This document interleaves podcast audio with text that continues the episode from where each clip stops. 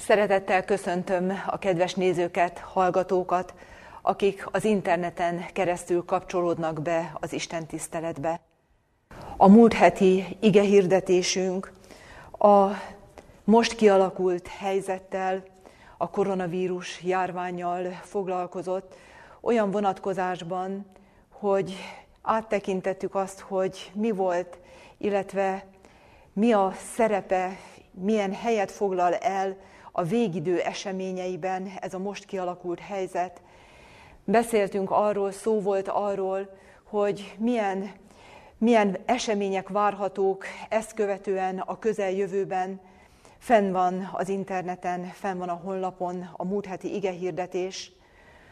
A mai alkalommal szintén erről a helyzetről szeretnénk szólni, és arról szeretném, hogyha közösen gondolkodnánk, hogy mi is ennek a helyzetnek az emberi vonatkozása. Mik azok az események, és egyáltalán milyen, milyen szempontból érintik, vagy hogy érintik az emberek tömegeit azok a szörnyűségek, amelyek tapasztalhatók, láthatók a világban, az események a járvány kapcsán. Mindannyian nézünk híradásokat, mindannyian látunk képeket az eseményekről, és én azt hiszem, hogy nincs ember közülünk, akik el ne borzasztana, hogy, hogy mik történnek. Isten kegyelméből még az országunkban ezek az események nem annyira drasztikusak, mint amit látunk egyes országokban, európai országokban vagy Amerikában de ez is nagyon megrázó, így is, ilyen távolból is átélni azt a rengeteg nyomorúságot, amit el kell szenvedni az embereknek. Csak néhányat szeretnék említeni, amikor azt mutatják, hogy műjégcsarnokot alakítanak át halottas házá, mert nem tudják hol tárolni az elhunytakat, és teherautókkal viszik ki őket.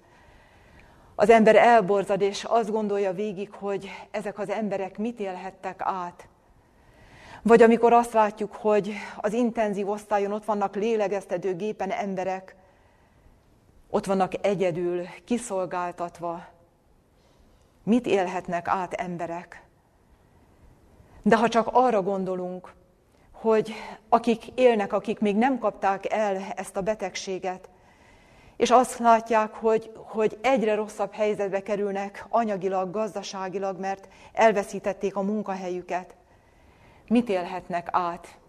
Múltkor hallottam, egy ember nyilatkozott valahol Dél-Olaszországban, kétségbeesve, hogy pár napi élelmük van, és nem tud a családjának mit adni enni. És mit érez át ez az ember is? Egyedül vagyok. Egyedül vagyok a problémámmal, ki segít nekem ebben a helyzetben?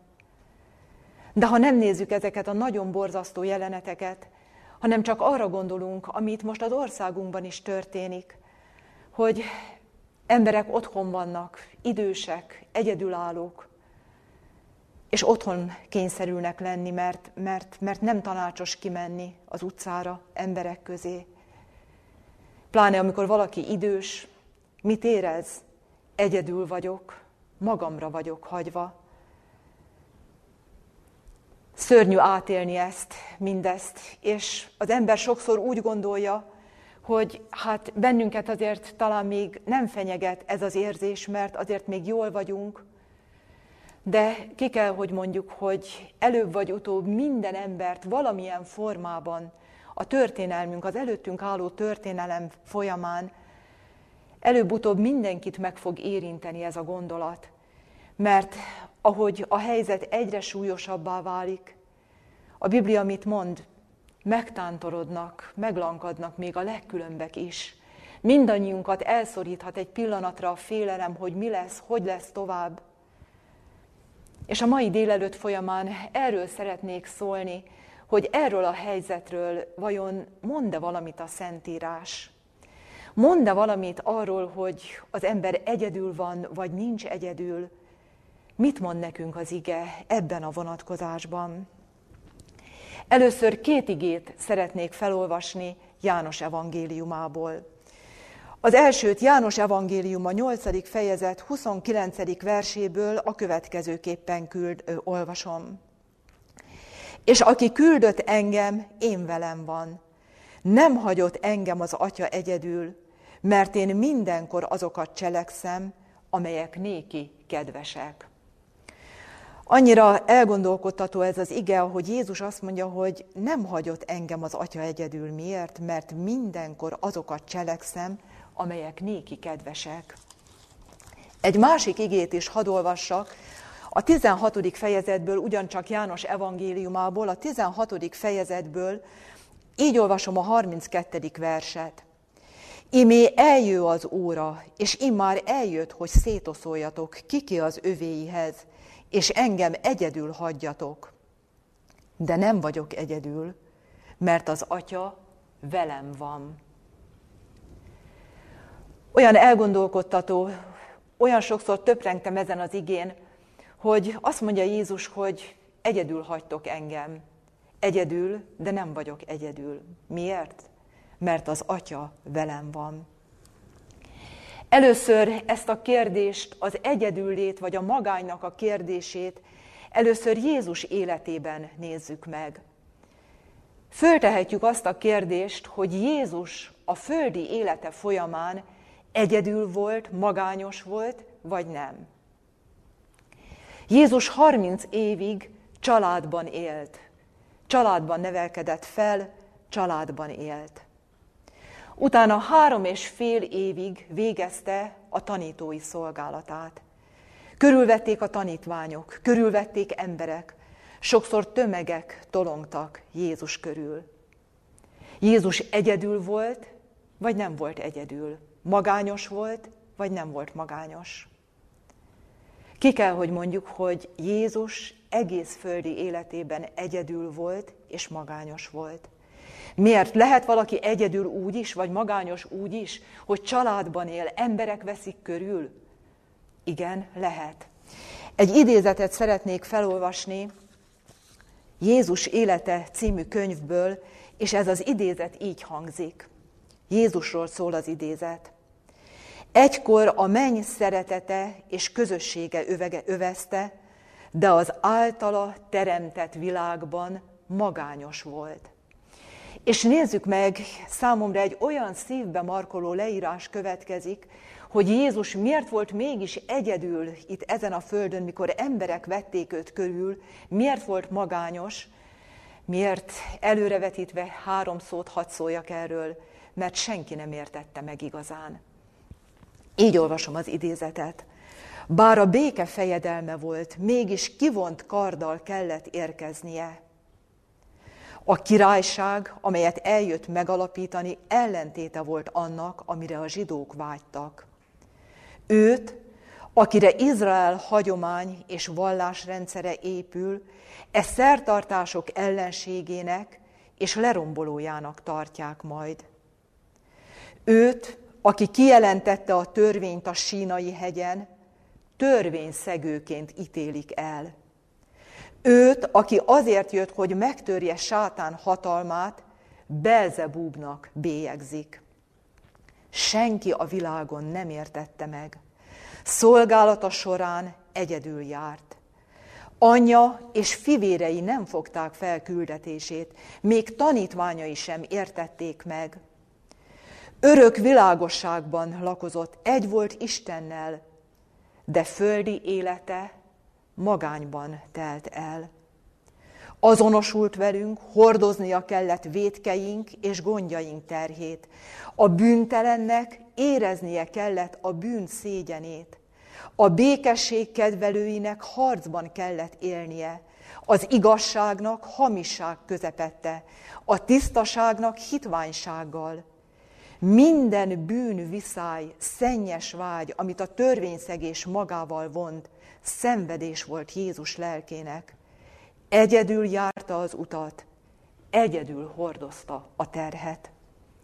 És milyen terhet hordozott Jézus?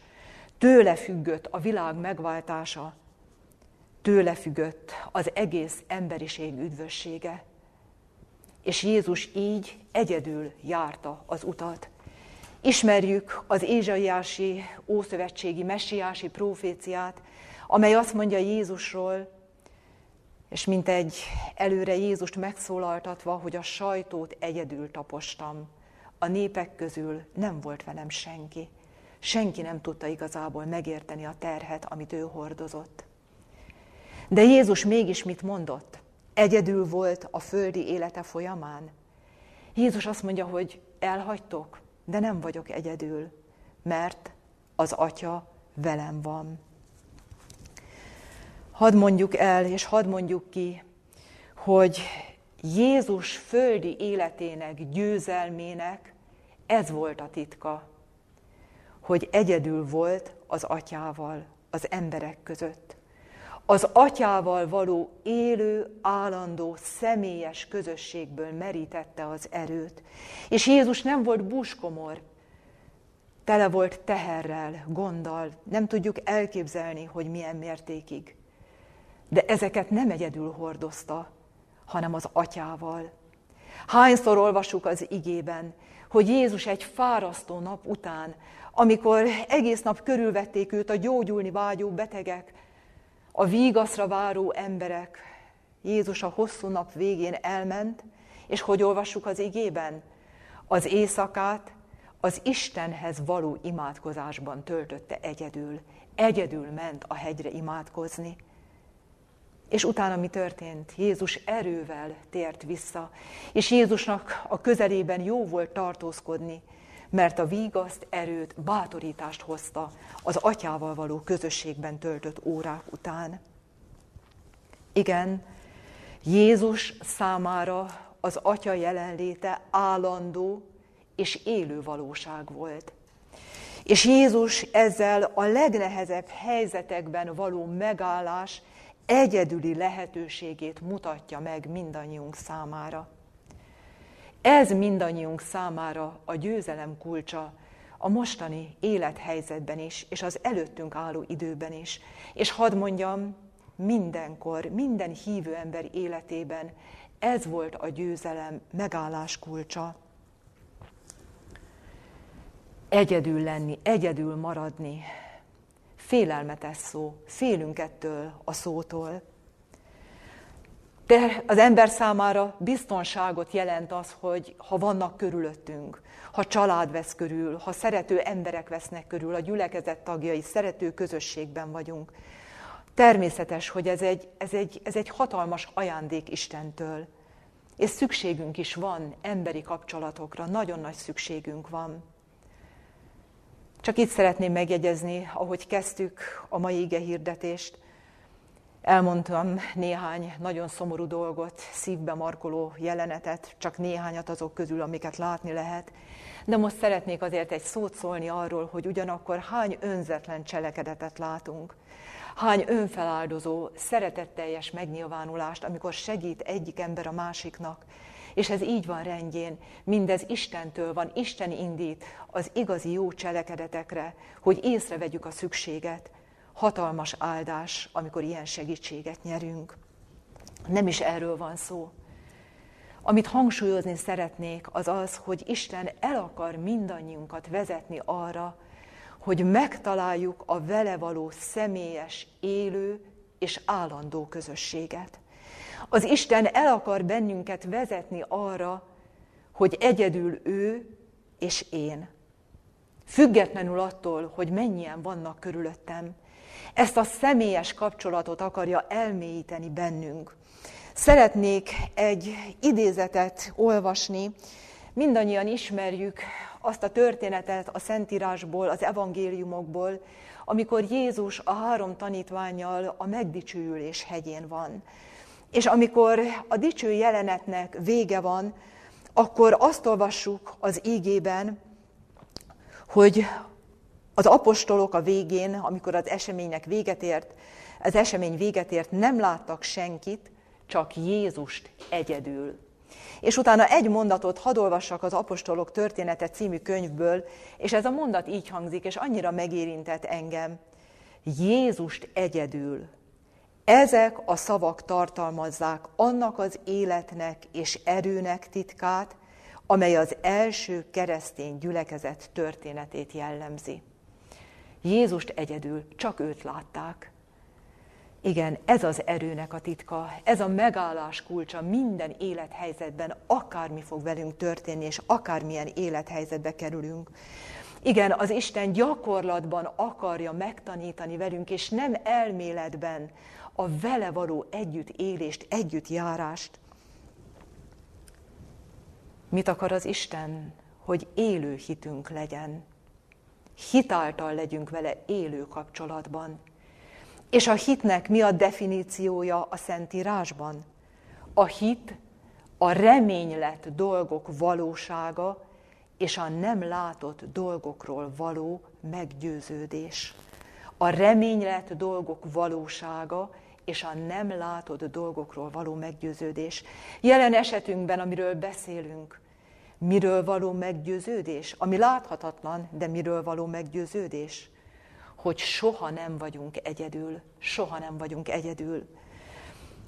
És erről mi hogy lehetünk meggyőződve, amikor nem látjuk, mert csak azt érezzük egy-egy helyzetben, hogy magunkra maradtunk a terheinkkel, a gondjainkkal, a betegséggel, a problémával, akkor hogy tudhatjuk mégis, hogy nem vagyunk egyedül, mert Jézus az Atya velünk van, Kettő szempontot szeretnék megjegyezni, ahonnan ezt teljesen bizonyosan tudhatjuk. Az egyik az igéből. Egyszerűen az igéből. Miért? Mert az Úr kijelentette. Mit mond Máté evangélium a 28. fejezetének 20. verse? Jézus hogy búcsúzik az ő tanítványaitól? Imé én ti veletek vagyok minden napon a világ végezetéig. Minden napon. Egyértelmű kijelentés és ígéret? Igen. Egy másik igét Józsué könyvéből szeretnék idézni. Azt mondja az Úr ígéretképpen Józsuénak, de minden Istent kereső hozzá őszintén ragaszkodni vágyó, az ő útját követni akaró embernek szól az ígéret, el nem hagylak téged, el nem távozom tőled, nem maradok el tőled. Milyen ígéret ez? Milyen csodálatos ígéret. Vagy mit mond a Zsoltár, a 121. Zsoltár mit mond? Az Úr a te őriződ, az Úr a te árnyékod a te jobb kezed felől. Ki tudta elhagyni már közülünk az árnyékát? Senki. Igen, és ezeket a mindenható Isten ígéri meg. Az igazmondó Isten, aki nem ember, hogy hazudjon. Mond valamit, hogy ő azt ne tenné meg, ígér valamit, hogy valóra ne váltaná. Igen, ezt az Isten ígéri meg. És a másik, ahonnan mi ezt pontosan tudhatjuk, hogy ez az ige igaz, és az Isten ígérete a mi életünkben is igen és ámen, honnan tudjuk ezt? Onnan, ha visszatekintünk az egész életünkre.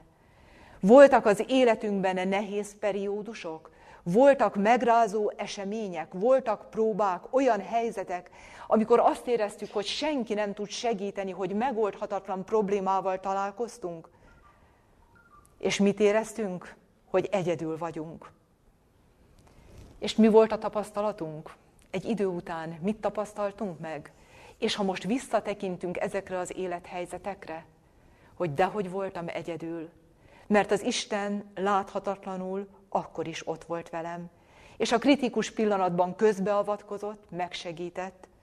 És ezzel kapcsolatban is egy idézetet szeretnék olvasni a Krisztushoz vezető lépések című könyvből. Az idézet így hangzik, nem szabad csak az új nehézségekre és a még előttünk álló küzdelmekre gondolnunk, hanem épp úgy kell visszatekintenünk, mint előre, és bizakodva kell ismételnünk. Mindeddig megsegített minket az Úr. Mindeddig megsegített bennünket az Úr. Nagyon helytelen, ha mi mindig csak előre nézünk a próbákra, a nehézségekre, és ezek foglalkoztatnak bennünket, és ezek kötik le a gondolatainkat. Éppen úgy kell visszafelé is tekintenünk. Visszaemlékezni az isteni szabadításokra, a közbeavatkozásokra, mindarra, amit személyesen éltünk át az Istennel. És hogy biztat bennünket az ige?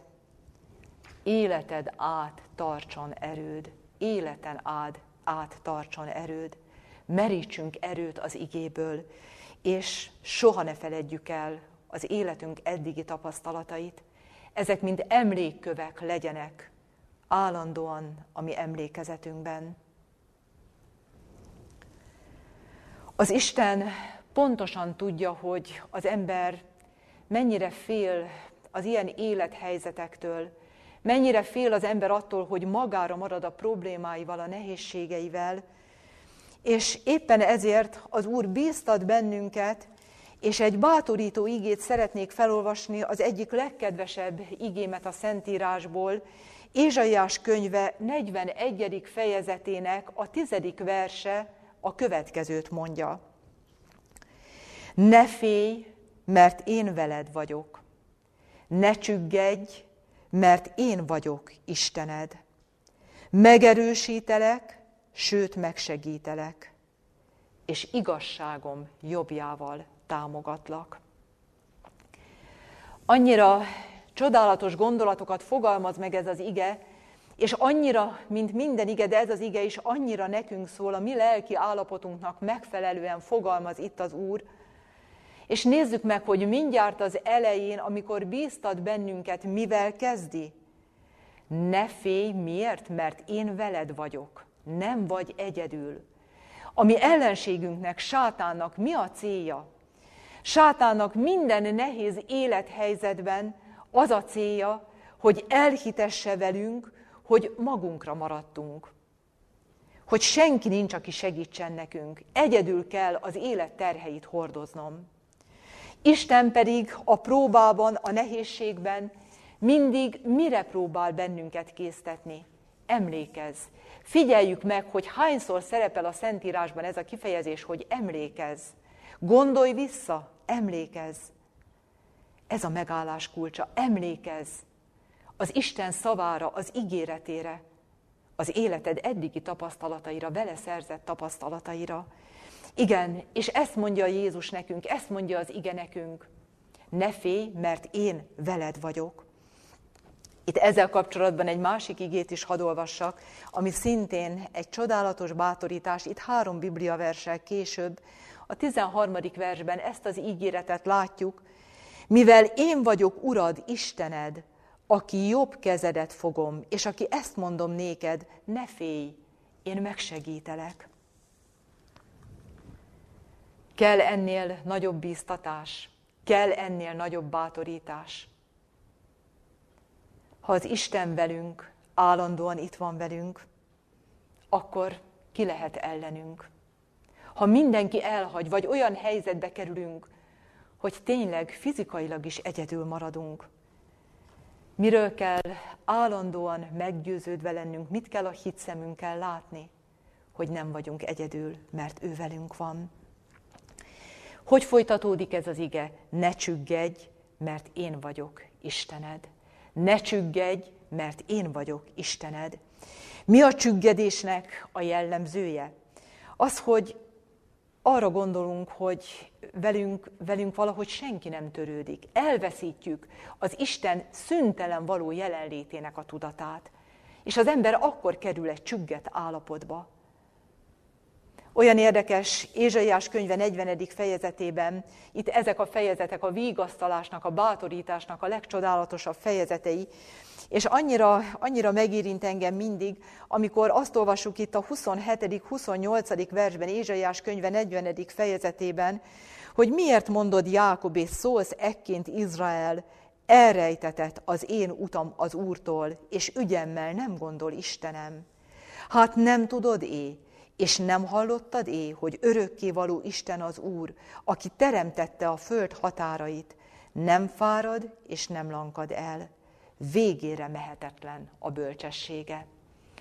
Olyan szép, szelíd, isteni dorgálás van ebben a Biblia versben. És mi ez az enyhe, szelíd szemre hányás? Amikor azt mondja, hogy nem tudod, nem hallottad, hogy milyen az Isten, hogy ő teremtette a földet, mindent ő teremtett. Hallottuk, vagy nem hallottuk? Hát persze, hogy hallottuk. Ha más ember bajban van, mennyire tudjuk vigasztalni ilyen igékkel. De mi a probléma, hogy amikor mi kerülünk bele a nehéz szorongatott helyzetbe, akkor sátán felejtetni akarja velünk mindezeket. Ezért mondja az Úr, mint egy emlékeztetésként, hogy az a valaki, aki velünk van, aki megígérte a szüntelen való jelenlétét, neki adatott minden hatalom menjen és földön. Ne csüggedj, mert én Istened vagyok, mindent megtehetek, érted? És csak azt engedem meg az életedben, ami a javadra van, ami az örök javadat munkája, míg ha az nehézség, nyomorúság, akkor is csak azt engedem meg. Miért? Ezt honnan tudjuk? Megint az Isten ígérete alapján. Mit mond a római levél? Akik az Istent szeretik, azoknak minden javukra van. Minden együtt munkálkodik a jóra, az örök élet elnyerése érdekében enged meg az Isten mindent. Még egy szóra szeretném itt ebből a félmondatból a figyelmet ráirányítani. Azt mondja, hogy ne csüggedj, mert én vagyok Istened. Annyira meghatóan szép ez a kifejezés. Nem azt mondja, hogy a világ istene vagyok, az emberiség istene vagyok, vagy az én népem istene vagyok, hanem a te istened vagyok. A tíz parancsolatban is ez az én-te viszony az Istennel, ez kap nagyon jelentős hangsúlyt. És ezt mondja az Úr, ne csüggedj, mert én vagyok Istened, a te személyes Istened és vezetőd. Utána jön egy nagyon bátorító szó ebben az igében, és ez így hangzik, megerősítelek, megerősítelek. Hogy kezdődött az ige? Ne félj, mert én veled vagyok, ne csüggedj, mert én vagyok Istened. És utána azt mondja, hogy megerősítelek.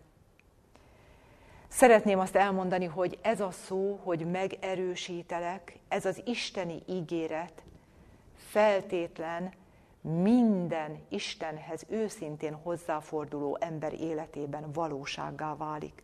Feltétlen ígéret.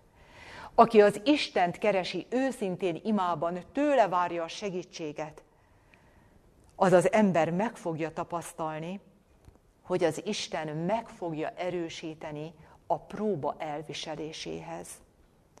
Meg fogja tapasztalni, hogy felbátorítja, a lelkében erőtámad, hogy a Zsoltárnak a szavait idézzük, az Isten erre feltétlenül ígéretet tesz. Pálapostól az életében rengeteg küzdelmet átélt Pálapostól. Mit tudott kimondani hatalmas erővel győztes kiáltásként? Mindenre van erőm magamtól, dehogy magamtól Mindenre van erőm a Krisztusban, aki engem megerősít. Mindenre van erőm.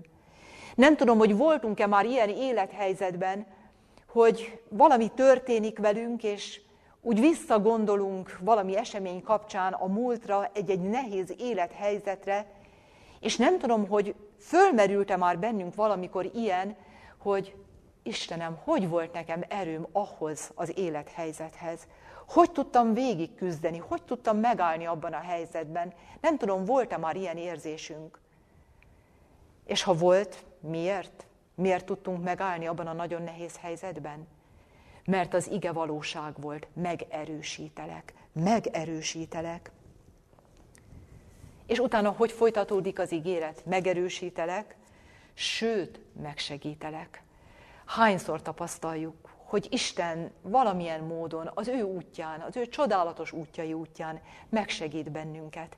Embereken keresztül küld emberi segítséget, vagy megvigasztal, vagy az élethelyzeteket változtatja meg, megerősít bennünket, sőt, megsegít.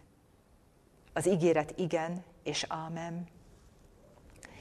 De szeretnék az igének az utolsó fél mondatával is foglalkozni, és erre most különösebb hangsúlyt szeretnék helyezni, mert az ige így fejeződik be, hogy igazságom jobbjával támogatlak.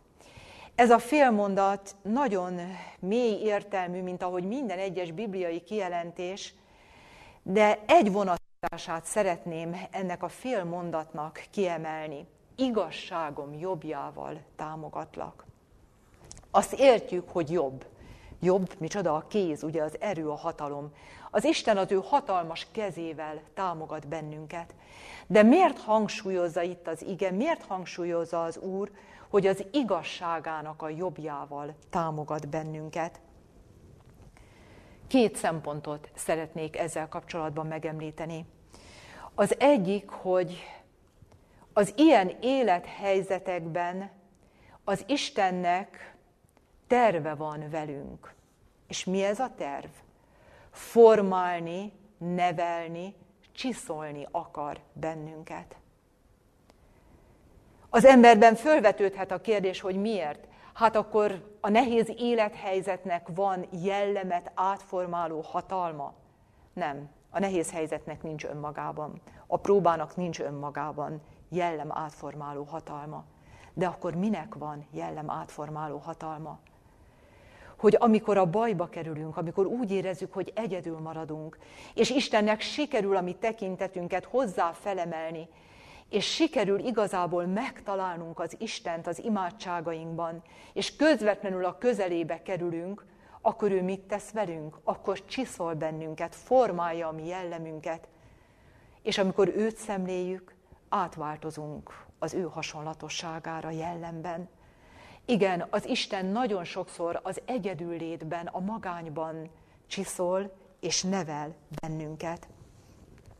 Milyen szomorú az élethelyzet, hogy az ember, amikor zajlik az élet, megy minden idézőjelbe téve magától, nem gondolva arra, hogy az Isten végtelen szeretete tart mindig fönn bennünket, milyen sokszor előfordul, hogy nem keressük olyan buzgón az Istennel való személyes kapcsolatot.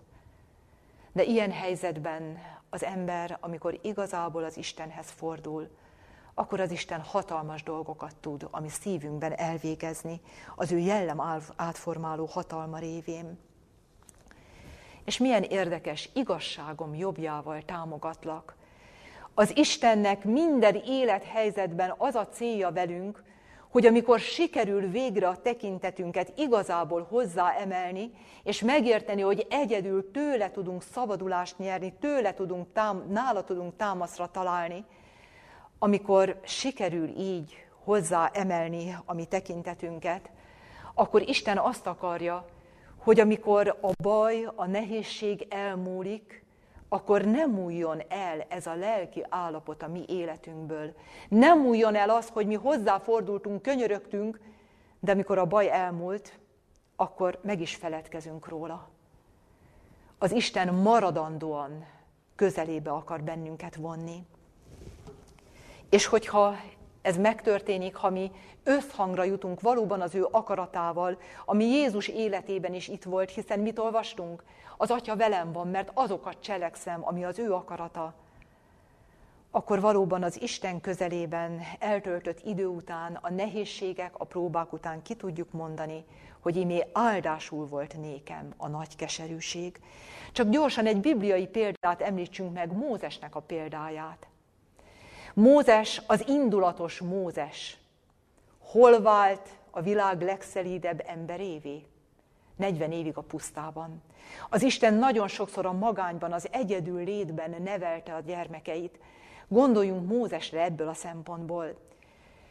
És fölvetődhet a kérdés, hogy akkor Mózes remeteként élt a pusztában? Nem. Hiszen Mózesnek felesége, megnősült felesége lett, születtek gyermekei, két fia születik ott a 40 év alatt. Nem volt egyedül. De akkor mégis miért? Hogy, hogy az Istennel egyedül? Nagyon sok időt töltött el a pusztában egyedül, ketten az Istennel. Persze, volt ott család, hazament a családjához, de az Istennel együtt töltött idő alatt vált ő a világ legszelídebb emberévé. A másik, amit szeretnék megemlíteni, aminek a, ami, ami az Istennek a célja az ilyen élethelyzetekkel, a nehézségekkel, a próbákkal, és amikor végre sikerül az ő szeretete által magához vonzani bennünket, hogy meg akar bennünket hitben erősíteni a még nehezebb élethelyzetekre, az előttünk álló még nehezebb élethelyzetekre. És ezekre hogy tud bennünket megerősíteni? Hogy most ezekben, még a kisebb nehézségben megtaláljuk őt, szerzünk vele élő tapasztalatot, és azt akarja, hogy ezek örökre velünkre, velünk maradjanak, és így akar felkészíteni bennünket az előttünk álló még nehezebb időre. És hadd mondjuk ki, hogy ez a helyzet, amiben most vagyunk, amiben az egész világ van, és amiben most Magyarországon mi is benne vagyunk, ez a helyzet ennek a kivált képpen való alkalma. Az emberhez az Isten nagyon sokszor nem is tud szólni, miért? Mert nyüzsgünk, forgunk, jövünk, megyünk, végezzük a mi dolgainkat. Most ebben a helyzetben nem mindenki, mert vannak, akiknek most van a legtöbb munkájuk, de az emberiség nagyobb részének most csöndesebb az élete. Otthon vagyunk többet, több idő van az elcsendesedésre. És az Isten ezt mire akarja felhasználni a mi életünkben? Hogy a vele való személyes kapcsolatunkat mélyítsük el, hogy formálni tudjon bennünket, hogy el tudja végezni bennünk azt, amit idáig nem tudott elvégezni. Tehát tekintsük áldásnak azt az időt, amikor mi távol lehetünk mindattól esetleg, ami idáig lekötött bennünket, és fel tudjuk emelni a mi tekintetünket az Istenhez, hogy egyedül legyünk vele, és tudjon bennünket formálni. De még egy másik oldalról is szeretném ezt a kérdést megnézni, az egyedül létnek a kérdését, és ezt a szót, hogy egyedül, nézzük meg egy másik összefüggésben, és a Gyermeknevelés bibliai alapelvei című könyvből szeretnék olvasni három mondatot. Annyira megérintett engem ez a mondat, ami így hangzik. Az élet mindannyiunk számára járatlan ösvény.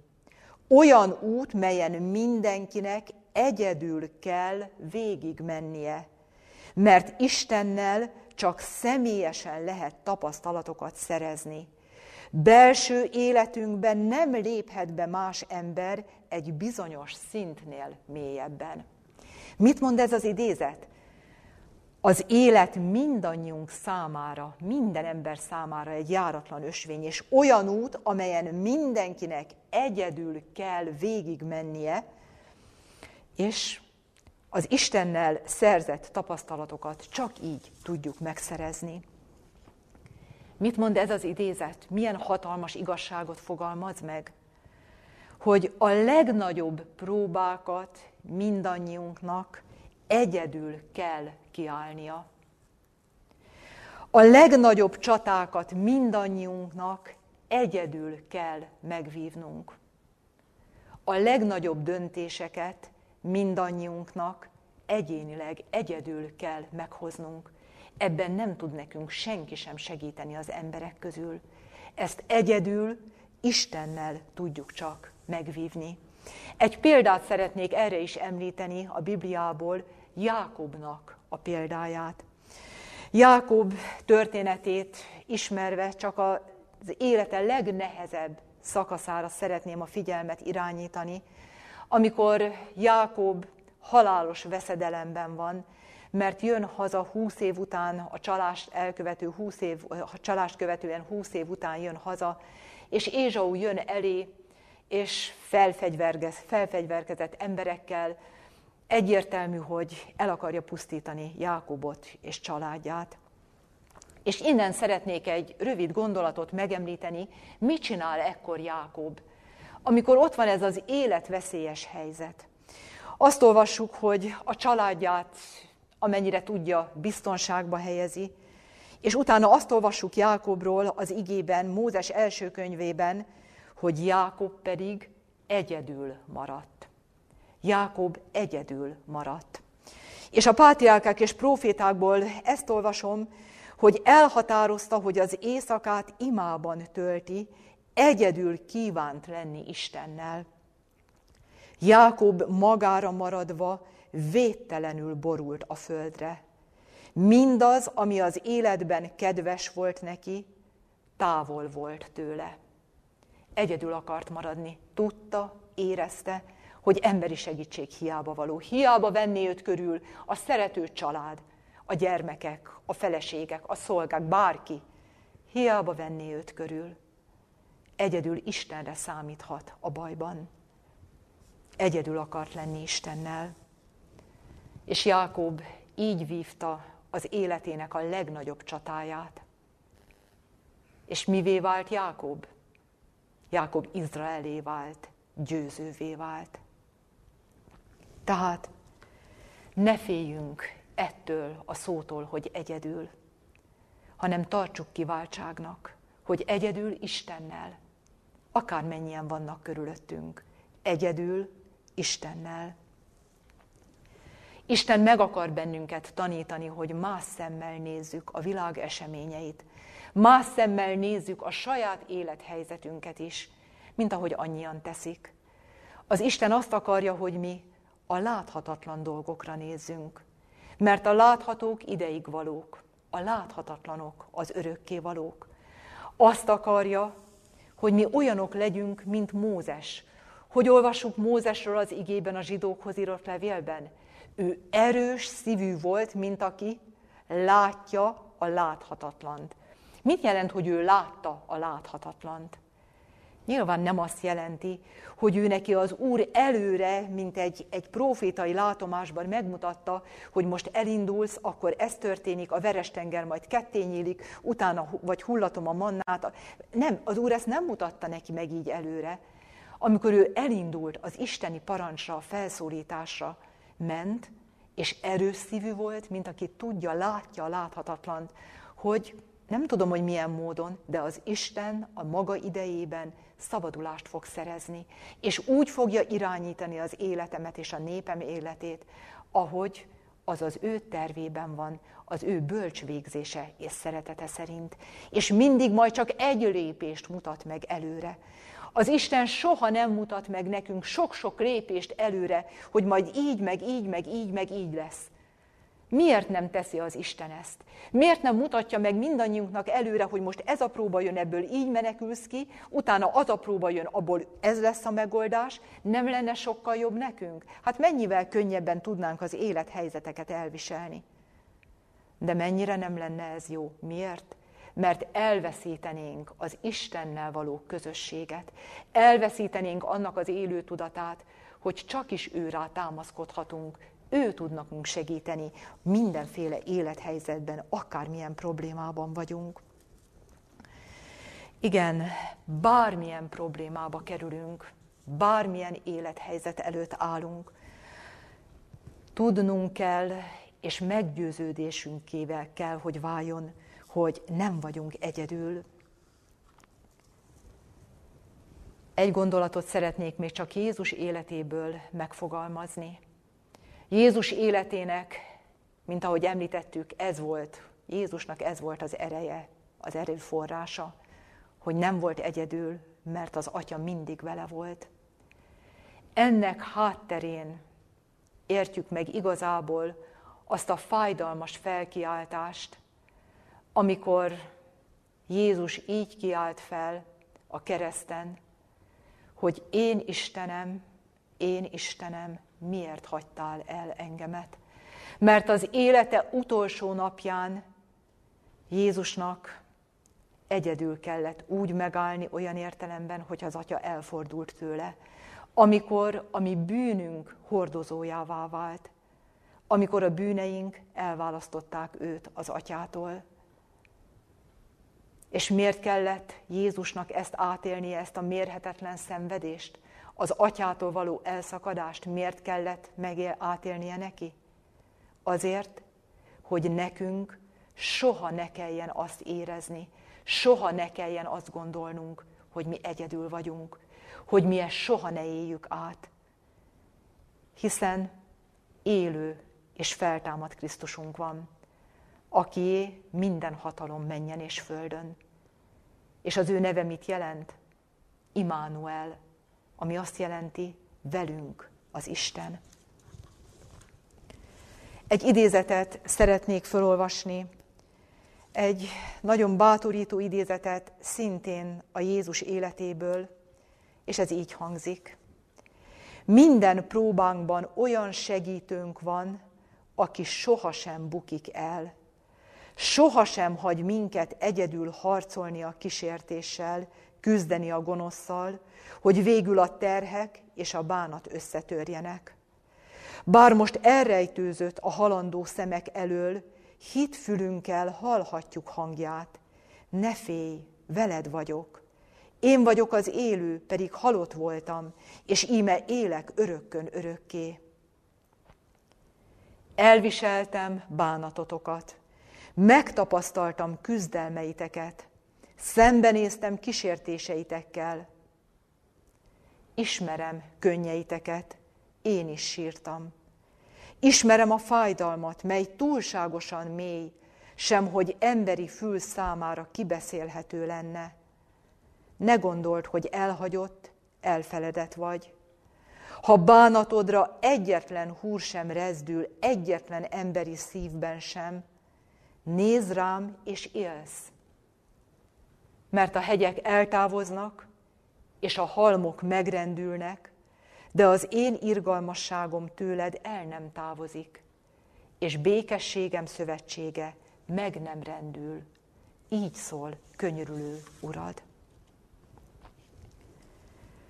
És befejezésül csak néhány gondolat erejéig, de vessük föl azt a kérdést, hogy mi lesz mindennek a vége. Ennek a helyzetnek is mi lehet majd a vége, amiben most az egész világunk beleért. Sokan mondják azt, hogy semmi nem lesz már olyan, mint amilyen idáig volt. Nagyon sokan úgy vélekednek, hogy igen, a világ teljesen megváltozott. És ahogy a bibliai proféciákat ismerjük, és ahogy a múlt héten is hallottuk, igen, a helyzettől nem várhatunk sok jót. Nem várhatjuk azt, hogy, hogy egy, egy csodálatos, nyugalmas békekorszak fog végtelenségig köszönteni az emberiségre.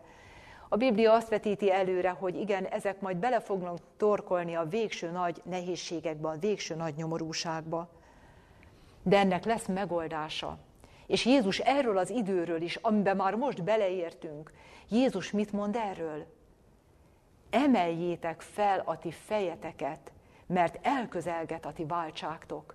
Mit jelent, hogy emeljétek fel a fejeteket, mert elközelget a ti váltságtok? Hogy a megoldás itt van a küszöbön. Jézus eljövetele nem sokára be fog következni. És ezek az események, amelyek most az, amely az egész világot megrázza, az Isten számára mint egy, mint egy lehetőség arra, hogy minden emberhez hangosan szóljon, hogy ember készülj, készülj a nagy eseményre, mert ez biztos, hogy sokáig nem fog így tartani. Az Isten véget fog vetni a bűn áradatának Jézus visszajövetelével. Hogy akik élni akarnak az ő akarata szerint, vele való összhangban, hogy azok majd örökké élhessenek, hogy a bűn soha többé ne tudja megrontani az életet, ne tudja többé ezt a rengeteg nyomorúságot hozni az emberiségre, aminek a tanúi, átélői is vagyunk.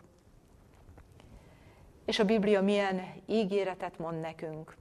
A Biblia azt mondja ígéretképpen, hogy igen, Jézus Krisztus vissza fog jönni nem sokára hatalommal és dicsőséggel, és elhozza azt az országot, amiért a mi atyánkban is tanított imádkozni, hogy naponta imádkozzunk ezért, jöjjön el a te országod, jöjjön el a te országod.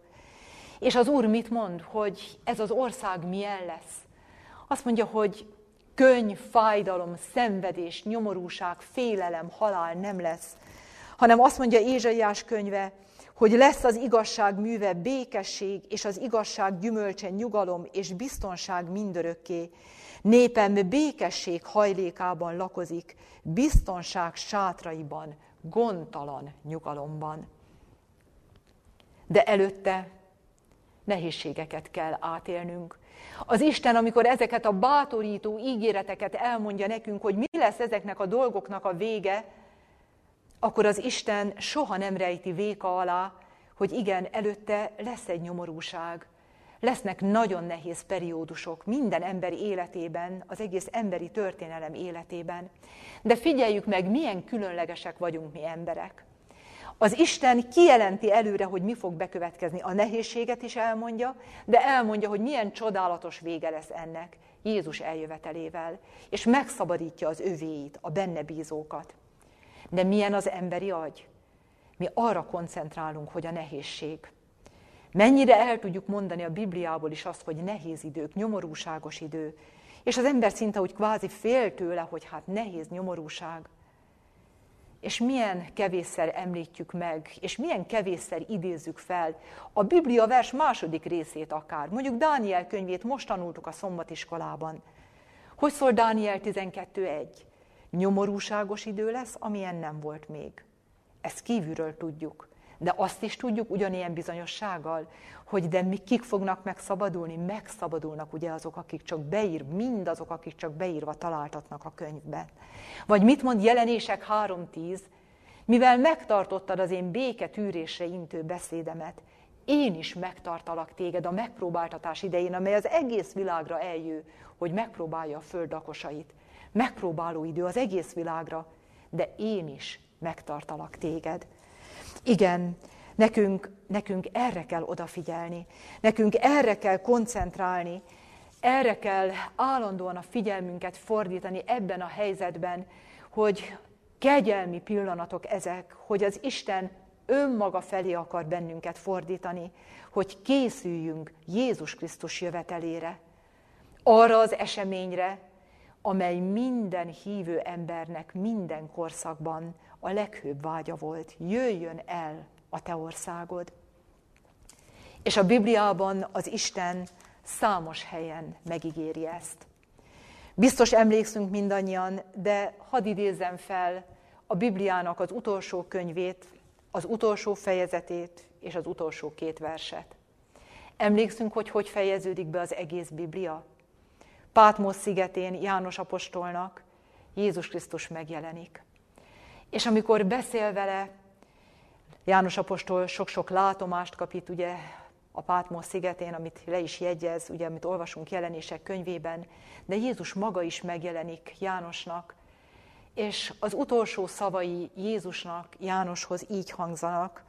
Jézus azt mondja, hogy bizony, hamar eljövök. Bizony, hamar eljövök.